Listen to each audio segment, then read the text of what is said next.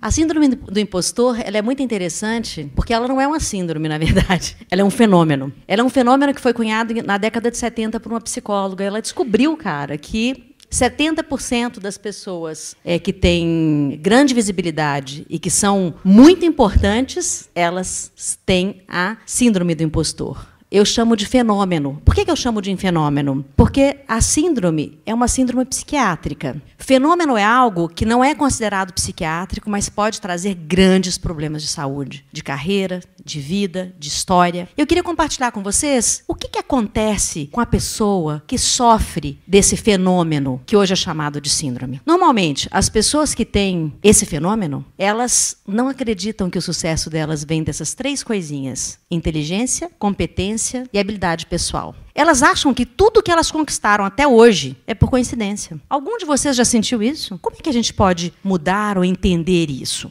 As principais características de quem está passando por isso: procrastinação, performance meio errática, cada hora faz de um jeito, e excesso. O que, que significa isso? Significa que você, ou você faz coisa lá pro dobro de coisas que estão te pedindo, ou você fica enrolando, enrolando, enrolando, dando uma desculpa, ai, não sei, não vai ser bem assim.